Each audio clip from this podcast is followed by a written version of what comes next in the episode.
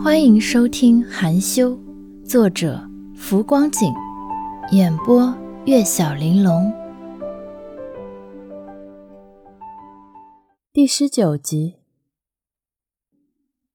家政阿姨，耳听楚西一句话说完，苏沫只捕捉到这么一个关键词，也第一时间意识到，楚河没告诉楚西，做家政的那个人就是他。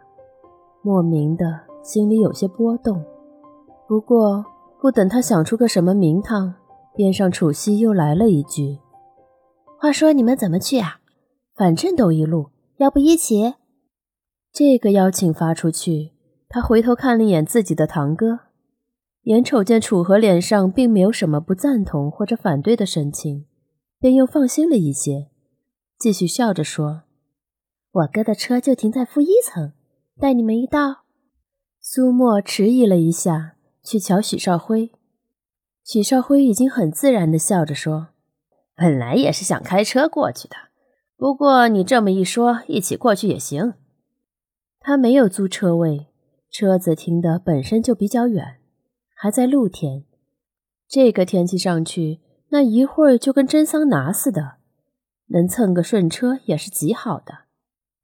不过。话说完，他顺带看了楚河一眼，后者不聋不傻，自然将几个人的话尽收耳中。楚河点点头，便说了一句：“那就一起过去吧。”他说话的神情一贯都是那样的，淡淡凉凉，没什么热乎劲儿，天生一股子距离感，气质高华在云端，是那种大部分异性都心向往之。大部分同性却很难跟他打成一片的人。电梯停在负一层的时候，眼见他率先走出电梯去寻车，许少辉笑着低声问楚西：“你哥这人挺变冷啊？”他从小就这样。楚西主要是对苏沫有好感，想着四个人一起也热闹。不过他这个人忘性大，还心软，一听见许少辉客客气气的问话。都将先前八卦人家风流花心的事情抛诸脑后了，吐吐舌头，有些调皮的辩解说：“不过心肠还是很好的，接触久了，你们肯定就发现了。”呵呵，的确不太熟。许少辉自顾自笑了笑，再没说什么。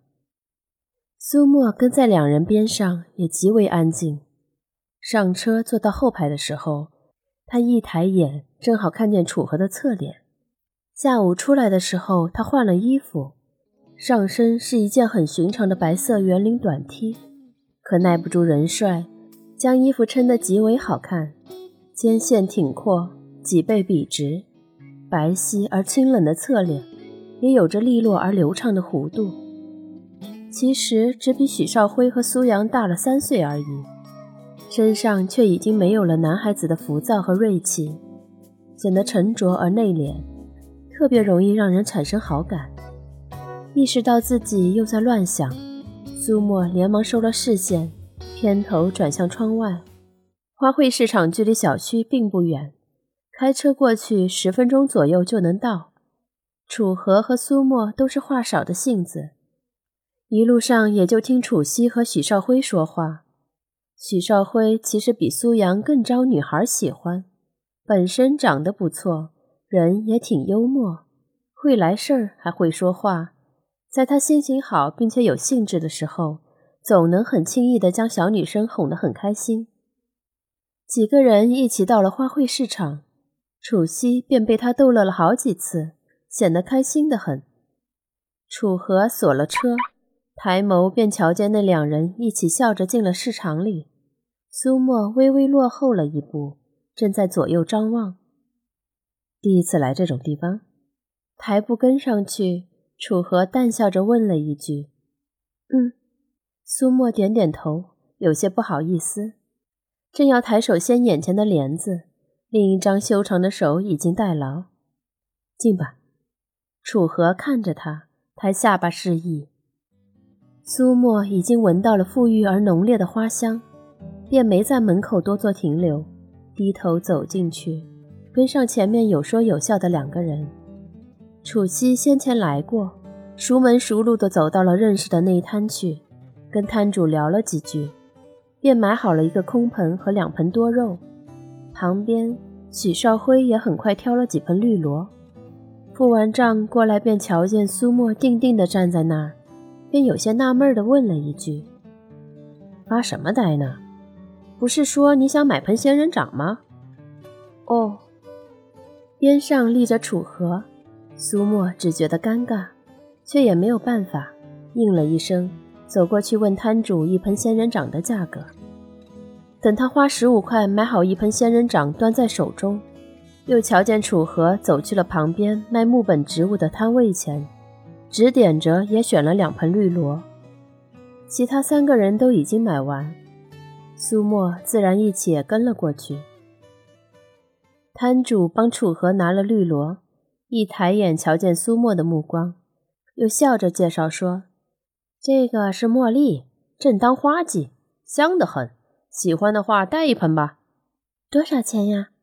女孩的声音细而轻柔，很好听。摊主是个三十左右的男人，闻言便笑道：“二十五，你要的话二十就行了。这一批都是昨天刚到的。”说话间，他便将绿萝放在地上，弯个腰，又端出一盆茉莉，举到了苏沫跟前。苏沫抿唇看了花一眼，面色犹豫。他没什么闲钱养花。又已经买了仙人掌，叹口气，还没来得及开口拒绝，又听见摊主乐呵呵地对楚河说：“我看你女朋友也是实心喜欢这个，给你们算一起得了，再便宜两块，这盆十八块就拿了。”空气突然安静，边上的楚西第一个回过神来，哈哈笑了两声，不但没帮着否认。还用看热闹不嫌事儿大的目光盯了自家堂哥一眼，也就在这时候，他才发现苏沫今天穿了白色圆领短 T 和卡其色七分裤，自家堂哥也差不多，白色圆领短 T 搭了一条卡其色休闲长裤，两个人还都是白色鞋子，乍一看妥妥的一身情侣装，不能够再登对了。我我们不是。一起算吧，多少钱？先一道女声刚响起，便被后一道淡定的男声给截断了。本集播讲完毕，感谢各位的收听，下集再见。